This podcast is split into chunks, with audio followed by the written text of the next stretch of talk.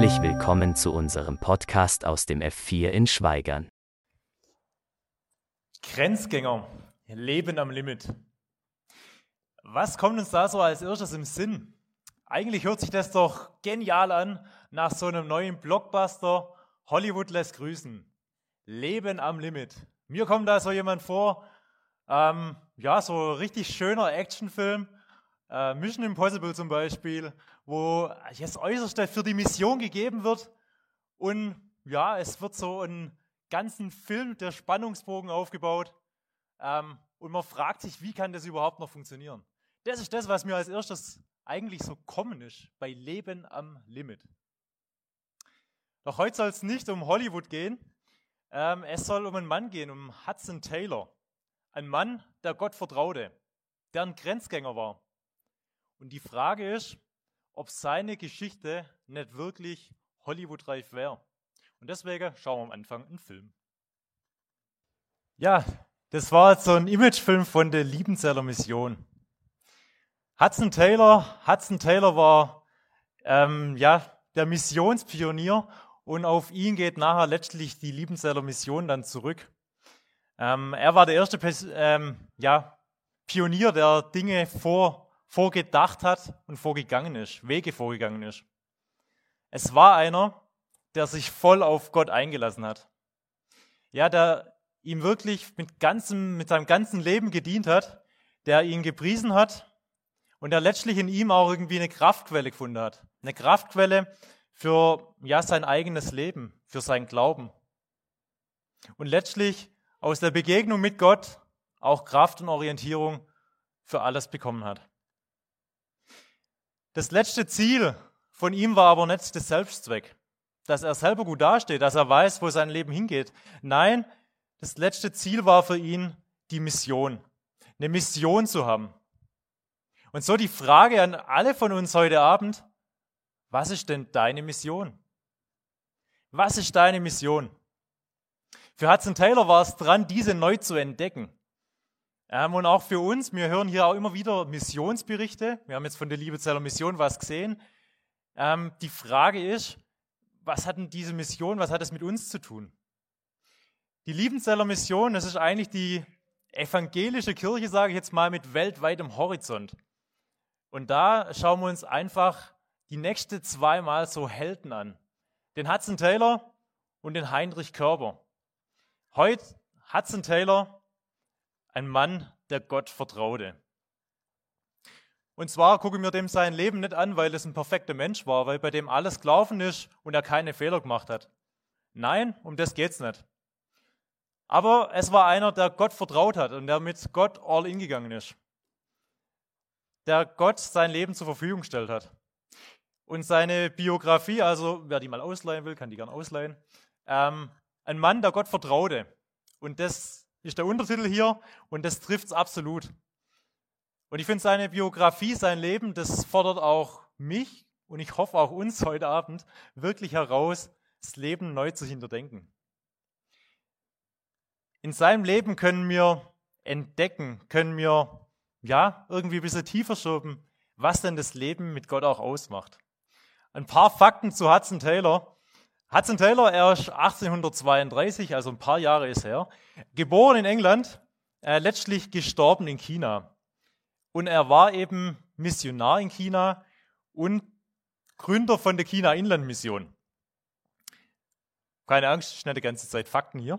Aber vielleicht so zum Verständnis, wo denn die Liebezeller Mission herkommt. Er war praktisch der Gründer von der China-Inland-Mission und der deutsche Zweig davon das ist die heutige, ein Teil davon ist heute die Liebenzeller Mission. Hudson Taylor, er ist in einer Apothekerfamilie aufgewachsen und äh, mit 17 hat er so seine Bekehrungserfahrung gemacht. So war er eines Mittags auf seinem Zimmer äh, und Spotify, Netflix und so weiter, das gab es damals noch nicht. Was macht ein 17 Jahre alter Mann? Er kniet sich nieder und betet. Und was er schreibt ist, er konnte nicht anders. Er konnte nicht anders, als auf diesem Boden niederknie zu bleiben und sein Leben Gott zu übergeben. Und ab dem Tag wusste er, dass Gott mit ihm was vorhat. Und äh, jetzt muss man aber, das war so ein bisschen die Wende in seinem Leben. Man muss dazu sagen, auch diese Wende ist vorbereitet worden und wiederum durch Gebet. Die, die Jahre davor haben ihn Zweifel geplagt, er wusste nicht so recht, ähm, wo sein Leben hingeht. Ähm, mit Gott konnte er nicht so wirklich was anfangen. Zweifel haben ihn geplagt. Und mal ganz ehrlich, kennen wir das nicht auch? Und dann die Macht von dem Gebet. Seine Mutter und seine Schwester sind jahrelang drangeblieben und haben regelmäßig für Hudson Taylor gebetet. Und so kommt dieses, diese Bekehrungserfahrung und letztlich ja, das, was dann aus ihm geworden ist. Für ihn war ab dem Zeitpunkt klar, für mich geht es Richtung Mission. Und zwar war bei ihnen in der Familie, das war normal, fromme Familie, es waren oftmals auch Leute da, waren eingeladen zum Kaffee und ihn haben die Missionsberichte, ihm haben sie begeistert. Besonders das Land China.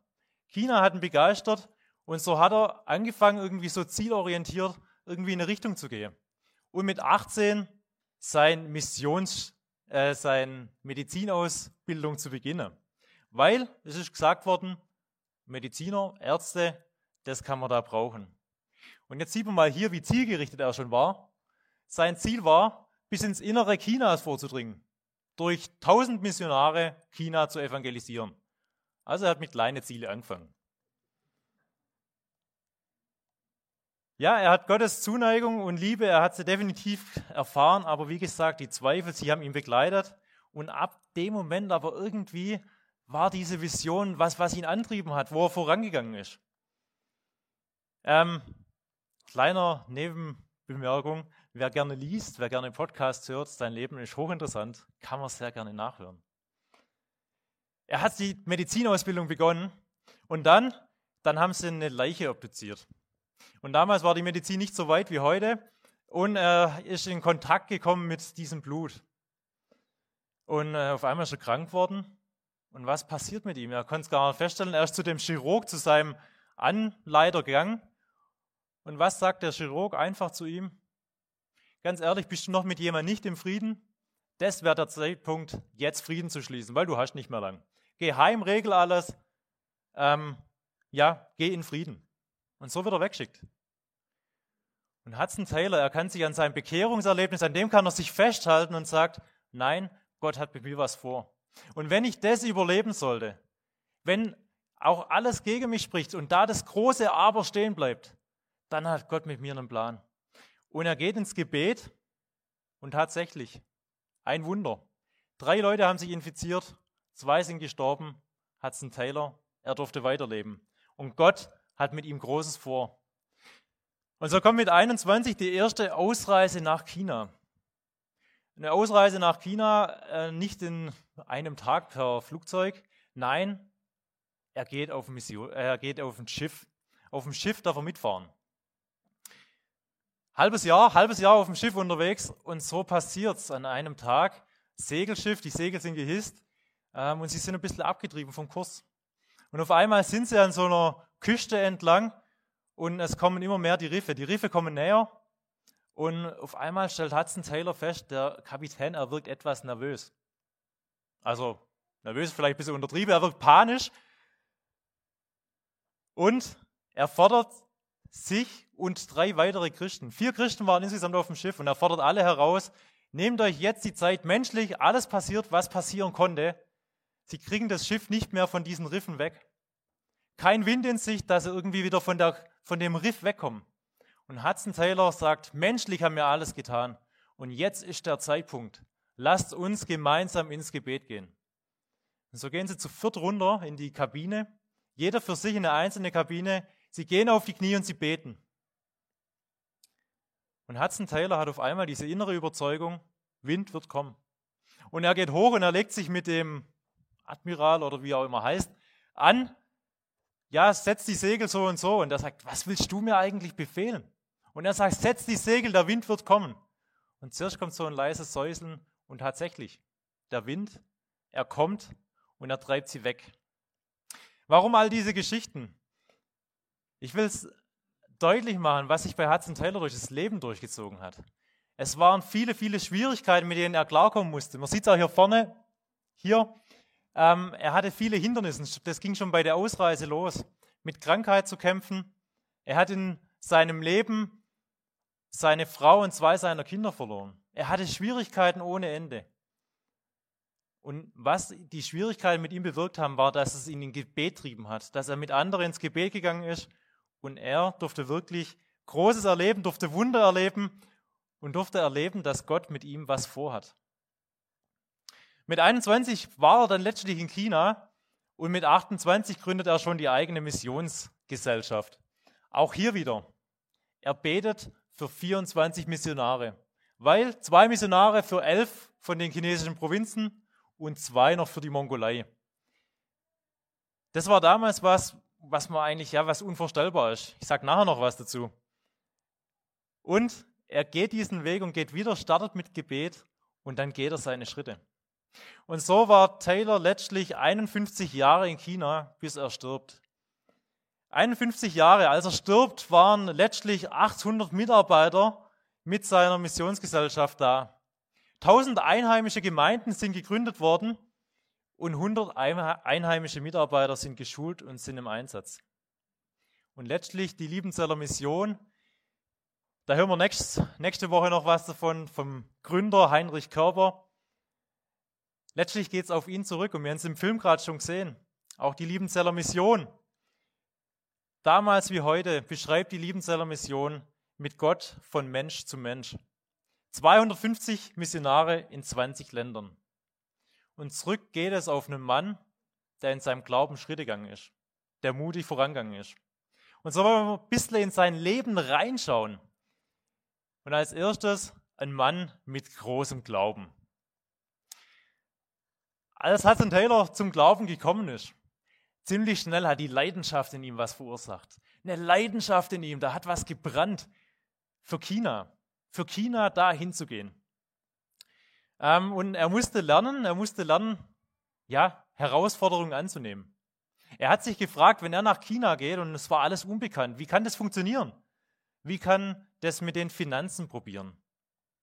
Äh, versuch, ähm, ausgehen. Wo kann er die Finanzen herbekommen? Und er war der festen Überzeugung, wenn er losgeht, Gott wird sich um ihn kümmern. Und so hat er sich immer wieder auf Experimente eingelassen. Und deswegen hier dieses schöne Bild.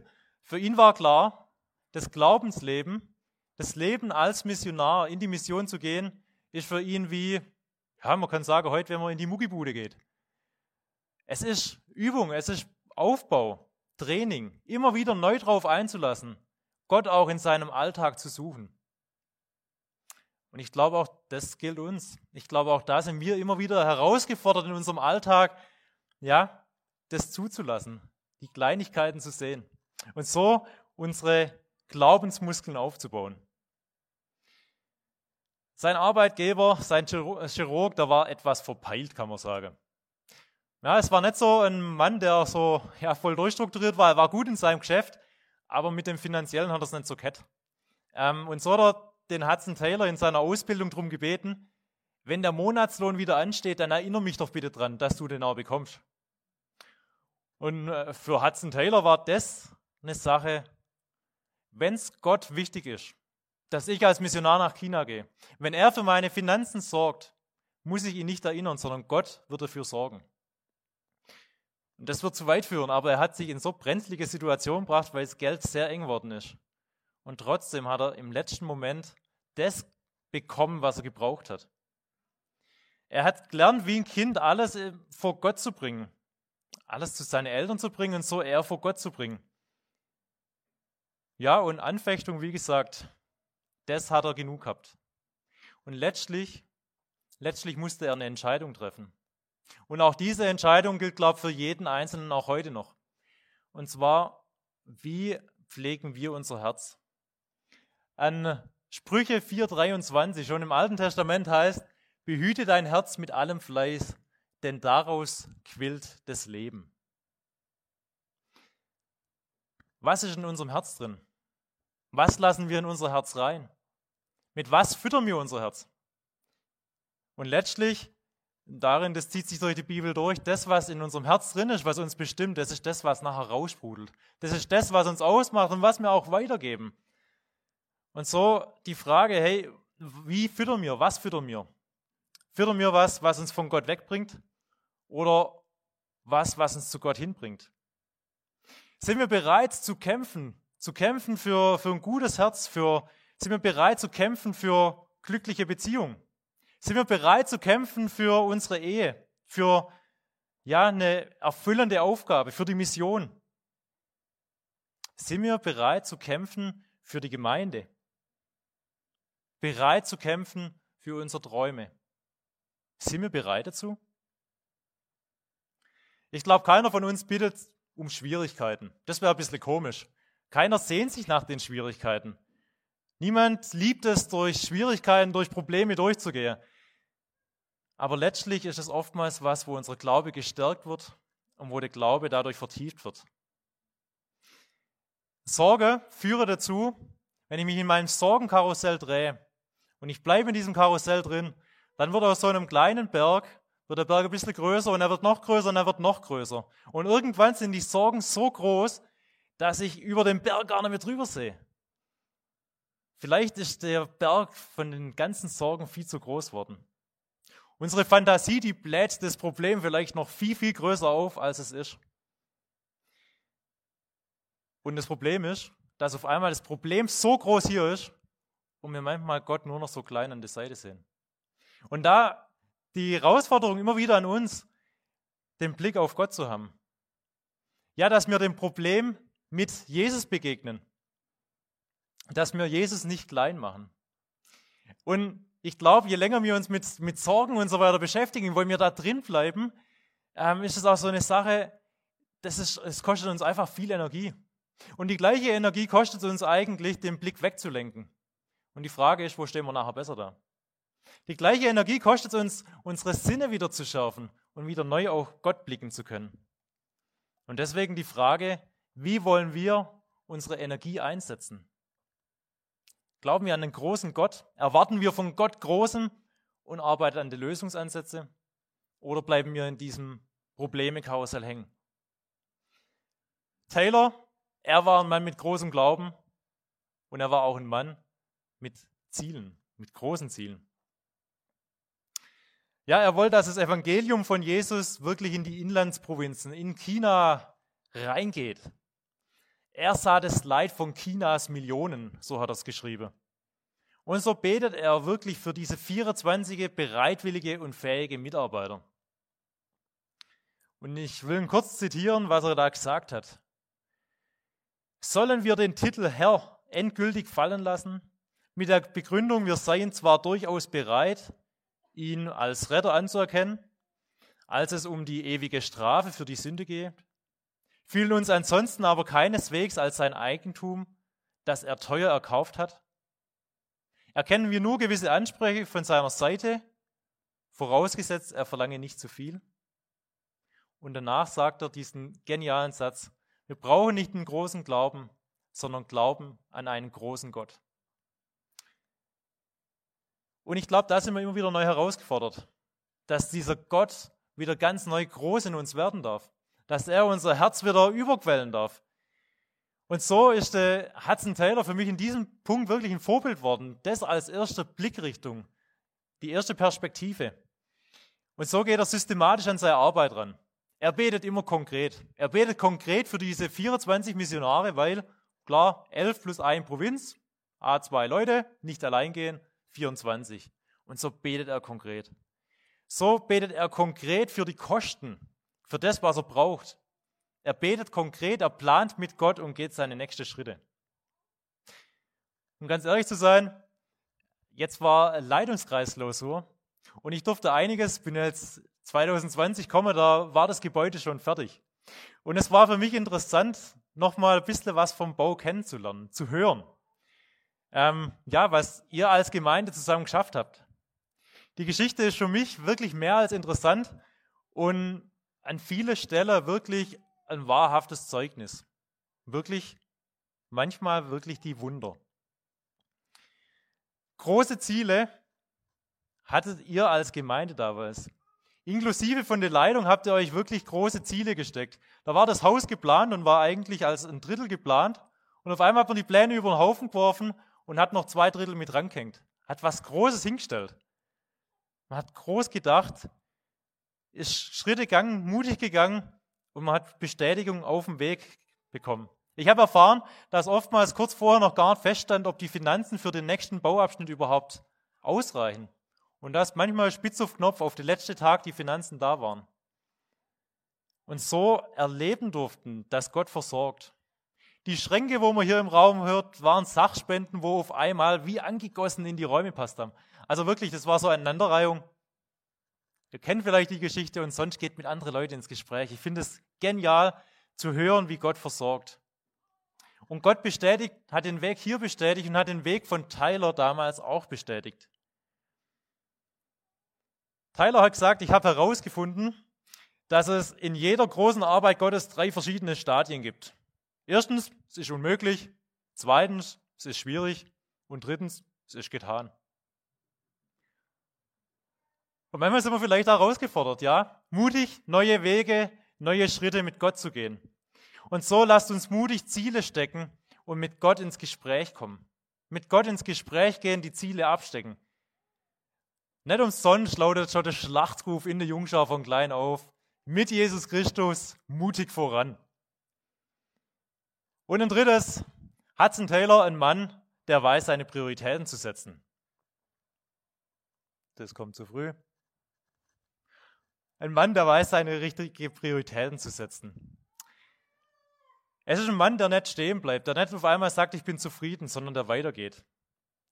Ähm, dem es nicht genug ist, dass alle mal den Namen Jesus gehört hat, sondern der Leute in eine Beziehung einladen will, der Leute mitnehmen will, dass sie in der Beziehung wachsen dürfen, dass die Leute von der guten Nachricht hören und dass sie darauf reagieren können, dass sie sich darauf einlassen.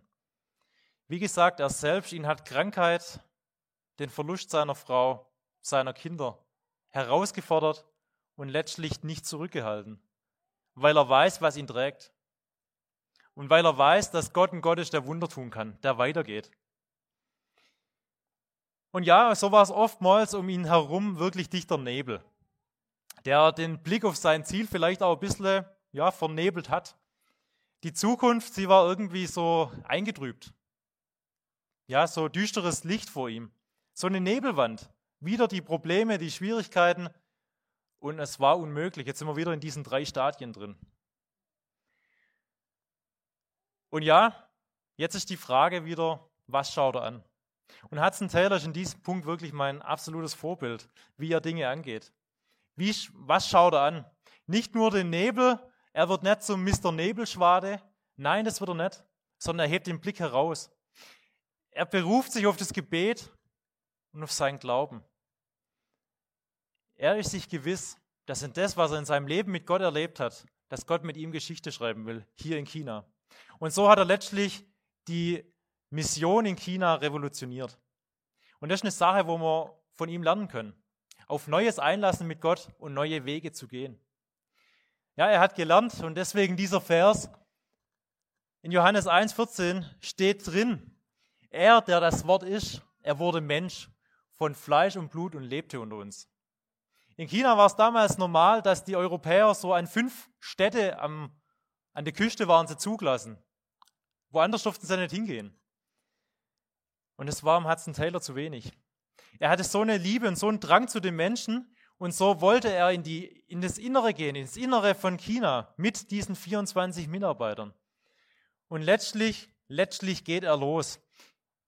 Und 1865 beginnt sein Wirken, wo er sich angleicht, wo er ja sein Kleidungsstil, seine Sprache, alles Mögliche ändert.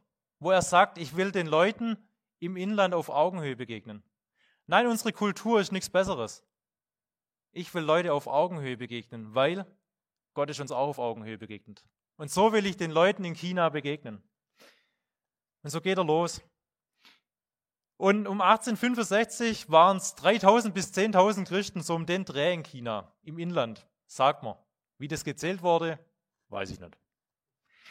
2020 spricht man von rund 100 Millionen Christen in China. Und das, obwohl 1899 bis 1901 der Boxeraufstand war.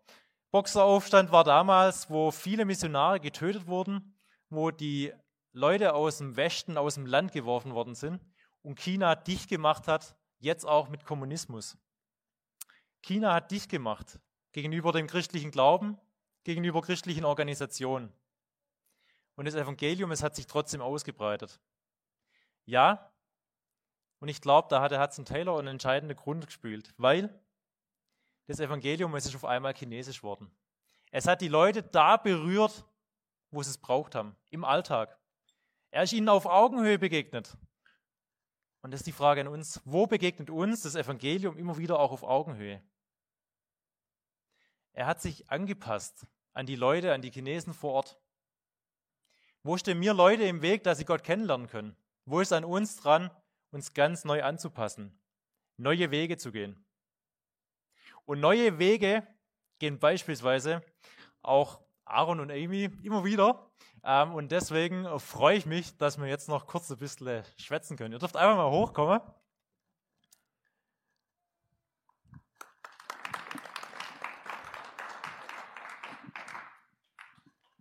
Genau. Hallo? Jetzt gibt es Verschnaufpause, Maske abnehmen. Genau, ihr zwei, sagt mal kurz einfach ein paar Sätze zu euch. Ähm, genau, wie heißt er, was macht ihr? Wo seid ihr normalerweise so unterwegs? Mir wurde vorher geschwind kurz vorgestellt. Also wir sind eigentlich in Liberia unterwegs, Westafrika. Dort jetzt schon seit 2011. Also die ganze Zeit, haben dort Sprache gelernt jetzt. Und jetzt äh, Gemeindegründung steht uns eigentlich zum Ziel. Sehr cool. Ja, wir haben jetzt von Hudson Taylor irgendwie so ein bisschen gehört. Und äh, Hudson Taylor, ihn hat ja auch ausgemacht, dass er so, ja, wirklich all in gegangen ist. Er hat auf Gott vertraut und hat also seine Erfahrung gemacht. Erzähl doch mal, was habt ihr für eine Erfahrung gemacht oder sowas, wo ihr gesagt habt, hey, da war es uns auch vielleicht ein bisschen mulmig, da war es für uns dran, einen Schritt im Vertrauen zu gehen? Schwierigkeiten gibt es immer wieder, auch Probleme, wo man nicht genau weiß, wie weitermachen. Bei mir war eins zum Beispiel jetzt äh, Sprache lernen. Die Klaro-Sprache tonale Sprache, ähnlich wie das Chinesisch. Und für mich eine Herausforderung, für meine Frau ein bisschen einfacher. Ich war immer hinterher. Und dann kamen oft immer die Momente, wo ich mich frage, ja, schaffe ich das überhaupt? Macht es überhaupt noch Sinn, hier weiterzulernen? Äh, komme ich zu einem Punkt, wo ich dann wirklich mal mich in, in der Sprache dort unterhalten kann? Und da gab es dann die Situation, wo ich sage, wenn es wirklich jetzt klappt, dass ich Klaro lerne, dann war das Gott, weil ich schaffe das nicht mehr. Sehr cool. Und irgendwie, ähm, ihr habt ja auch gesagt, irgendwie, das war für euch auch eine Vorbereitung oder gerade jetzt da auch dieses Kennenlernen von Gott. Was würdest du sagen, was war für euch oder sowas vielleicht auch diese Erfahrungen, wo euch geprägt haben, wo euer Fundament sind, auch in den Tagen, wo die Schwierigkeiten da sind? Ähm, kann man Glauben lernen? Äh, gewisserweise ja, Taylor hat es ganz praktisch gemacht. Also äh, bei mir habe ich jetzt keine so spezielle, also Ereignisse, wo mir jetzt so gerade vorleuchten. Eins war vielleicht noch früher noch, wo ich, wo ich äh, von hier weggegangen bin. Ich wollte, äh, nicht, bevor ich hierher kam noch. Wenn ich auf Bibelschule ging, wusste ich nicht wohin, welche Bibelschule, habe mich oft gefragt und, und, äh, und damals habe ich danach gebetet, dass Gott mir das klar macht und habe mir dann so das Gebet noch ins Herz gegeben. Ja, wenn jetzt wirklich das so sein soll, dass ich dorthin gehe, dann macht er, dass ich den Preis ausschreibe, mit den ersten Platz gewinne. Und, und da habe ich dann den ersten Platz gewonnen, war ja klar. Dann war das auch eindeutig. Aber einfach zwei solche, solche wegzeigende Momente, die gab es dann auch immer wieder. Aber Gott mir klar gemacht hat, das ist eigentlich die, der Weg für dich jetzt auch. Und äh, war dann auch wichtig, weil letztendlich wollte eine vierjährige Bibelschulausbildung machen. Letztendlich haben sie es gekürzt auf drei. Und habe gesagt, ja, ist doch okay. Also Gott hat mich hierher geführt, ich bin immer noch richtig. Sehr cool. Und eigentlich die super Brücke. Ähm, du warst mit Gott da im Gespräch, du hast da irgendwie gebetet. Ähm, und ich weiß nicht, geht es euch manchmal so, dass man denkt, ah, jetzt, jetzt geht es aber ans Machen, das Beten, das kommt vielleicht mal, wenn man noch Zeit hat. Was ist für euch Gebet? Was macht es für euch aus? Und ja, wie geht ihr mit Gott ins Gespräch? Äh, Gebet ist für uns eines von den wichtigsten Dingen, die uns eigentlich dort noch am Leben halten, sage ich mal. Wir, wir können dann für eine Schwierigkeit in der Gesellschaft schon lange wieder aufgeben. Und irgendwann wurde es mal so wichtig, dass ich angefangen habe, ich muss die Leute, wo für uns beten, regelmäßig informieren und auch äh, zwei, drei wöchentliche dann Gebetsnachrichten rausschicken, damit, auch, damit wir Unterstützung haben. Weil wir, wir arbeiten ja eigentlich in einer Gegend, wo der Teufel mehr aktiv ist wie alles andere. Und äh, auch beim Daniel ja auch so gewesen, kennt ihr von der Bibel. Er hat angefangen mit Beten und wann kam dann der Engel? Ja, der, war dann, der wurde losgeschickt, als Daniel anfing mit Beten. Er hat nicht gleich alle seine Probleme gelöst, aber Gebet, da, da steckt noch viel mehr dahin und wir sehen das eigentlich gar nicht. Und da ist oft unser Glaube eigentlich, glaube ich, ein bisschen zu gering. Und für uns konkret kann man sagen, wir kamen immer wieder an Grenzen auch, an, von unseren eigenen Fähigkeiten, Leistungen. Und, und da muss ich sagen, ja, da, da spürt man irgendwie Gott, dass Gott da ist. Und äh, ähm, weiß nicht, man kann sagen, die Herausforderung ein. Oft schaffen wir uns ja einen gewissen Raum, eine, eine Seifenblase, wo man uns wohlfühlt und da begeben wir uns eigentlich drin. Und dadurch wird der Glaube, den wir praktizieren, eigentlich auch recht eingeengt, weil wir eigentlich nicht herausgefordert werden. Und dort in Liberia sind wir eigentlich ständig herausgefordert. Da, da hier, da hat man eigentlich alles, was man braucht, kann man sich so ein bisschen in den Sessel setzen. Und dort, da geht es eben nicht. Dann, dann bin ich öfters mehr wieder beim Beten, wie eigentlich, wenn ich jetzt hier in Deutschland im Aufenthalt bin, weil ich eigentlich alles hier abgesichert ist. Und, äh, und dort ist die Herausforderung größer. Darum auch jetzt die Herausforderung an euch. Äh, vielleicht müsst ihr mal auch im Gebet überlegen, wo kann ich was mal wagen, wo ich mich nicht wohlfühle wer aus meiner Seifenblase raus muss, sei, sei, es jetzt mit einem Arbeitskollegen oder mit dem Chef irgendwie dann, dann mal ins Gespräch und ihm, und ihm sagen, du, ich bin eigentlich Christ, ich gehe da ins F4, komm doch auch mal mit. Äh, einfach so Leute einladen zum Beispiel. Getraue ich mich das? Habe ich das schon mal gemacht oder, oder nicht? Und dann im Gebet es auch vorbereiten. Und dass Gott die, die richtige Antwort dann gibt, falls da tatsächlich ein Gebet daraus, ein Gespräch daraus entsteht. Und, und so finde ich, da kann man sein Gebet, wie du gefragt hast ja am Anfang, kann man das üben? Ich denke, ja, stückweise schon. Man kann da nicht Gott herausfordern, das wäre nicht, unbedingt die, vielleicht die, die richtige Einstellung dazu, aber vielleicht von Gott was erwarten, was über, was ich eigentlich nicht kann, was eigentlich über meine, über meine, wo ich über meine Schatten springen muss. Das war jetzt eine lange Antwort ja. für deine Frage, aber vielleicht das war genau, das war eine super Antwort. Vielen Dank. Ähm, danke wirklich fürs Teilen. Und was mich begeistert hat, gerade auch, was du gesagt hast. Also wie hat es ein Taylor, wo sie in dem Schiff runtergegangen ist und wo sie zu viert gebetet haben, wo du auch sagst, manchmal kommt ihr auch zu zweit an eure Grenzen, wo ihr die Unterstützung auch von anderen braucht. Und so kann man vielleicht auch hier mal in den Raum rumgucken, wer noch alles links und rechts sitzt. Und das finde ich ist diese Stärke von Gemeinschaft, von Gemeinde, von Familie dass wir das immer wieder auch irgendwie in Fokus nehmen, dass wir miteinander unterwegs sind und füreinander da sind, füreinander einstehen können, auch im Gebet.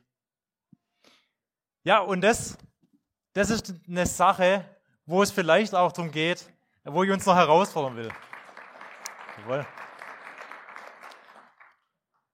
Nämlich genau das, was ihr eigentlich gerade zu Ausdruck gebracht habt. Und zwar an den zwei Tische hinten, das sind äh, nachher noch solche Zettel ähm, und auch Stifte dabei. Viele haben ja auch so einen äh, praktischen digitaler Zettel in der Hosentasche. Und zwar will ich uns herausfordern. Und zwar, dass wir bewusst, bewusst ein Gebet, äh, nicht ein Gebet, sondern einen Namen aufschreiben. Haben wir eine Person, für die wir immer wieder einstehen im Gebet, die vielleicht noch nicht mit Gott unterwegs ist und für die es so wichtig wäre? Wer fällt uns denn da ein? Und lasst uns da einfach Gedanken machen und lasst uns einen Namen aufschreiben. Und vielleicht jetzt gerade in, ja, sagen wir, manchmal muss man sich ja Ziele auch für gewisse Abstand setzen. Gerade bis Ostern, diesen Namen immer wieder auch hervorzuholen. Wie wäre es, wenn wir den Namen immer wieder hervorholen, wenn jetzt auch Alpha-Kurs, wo auch neue Leute dazukommen? Wer fällt uns denn ein? Und lasst uns entweder ins Handy oder auf einen Zettel einen Namen schreiben und für diese Person immer wieder einstehen immer wieder hervorholen. Und es muss nicht ein langes Gebet sein, aber Gott, immer wieder auch vor Gott kommen und da wirklich auch ja in dem Vertrauen vor Gott kommen, das Gebet was verändert. Deswegen vielen Dank euch für das ehrliche Teilen. Ich finde es genial bei alle Punkte, ich weiß nicht, vielleicht ist aufgefallen, bei Hudson Taylor hat sich das Gebet wirklich wie so ein roter Faden durchs Leben gezogen. Und dann ist bei mir das Problem beim Beten, dann poppt manchmal dieses große Aber. Das große Aber, es kommt immer wieder auf und es ist der Widerstand in unserem Kopf. Aber äh, zu teuer. Aber nee, das ist nicht möglich. Dass so jemand kommt. Aber, aber, aber. Es geht nicht. Und da die, wieder die Herausforderung. lasst uns Gott nicht limitieren. Weil wir es uns gerade nicht vorstellen können, lasst uns für das Wunder beten, für das, dass sich was ändert. Und ja, in unserem Alltag lasst uns bewusst sein, euer Vater aber weiß, dass ihr das alles braucht. Er weiß, was wir brauchen. Es soll euch viel mehr um sein Reich gehen. Sein Reich, dass Leute dazukommen. Deswegen Leute mit einladen, mit reinnehmen, für Leute im Gebet einstehen. Dann wird euch das Übrige auch dazugegeben. Ja, beten, beten heißt zu reden, immer wieder mit Gott ins Gespräch zu gehen. Und beten bedeutet aber auch hinzuhören. Hinzuhören, wo Gott vielleicht ja, uns neue Wegweisung gibt, wo Gott uns hinsenden will. Und so, das ist eigentlich die Form von Kommunikation. Und da fordere ich uns raus, auch jetzt vielleicht, jetzt kommt Beten, Fastenzeit, die kommt jetzt immer mehr. Lasst uns da wirklich für jemand ins Gebet und für jemand einstehen. In dieser Zeit ganz bewusst mit reinnehmen. Und ich glaube, da kann Großes passieren. Und wie genial wäre es, wenn dieses Reich wirklich wachsen könnte. Wenn Leute da dazukommen und letztlich Leute, ja, erleben dürfen, was auch dieser Hudson Taylor letztlich erleben konnte.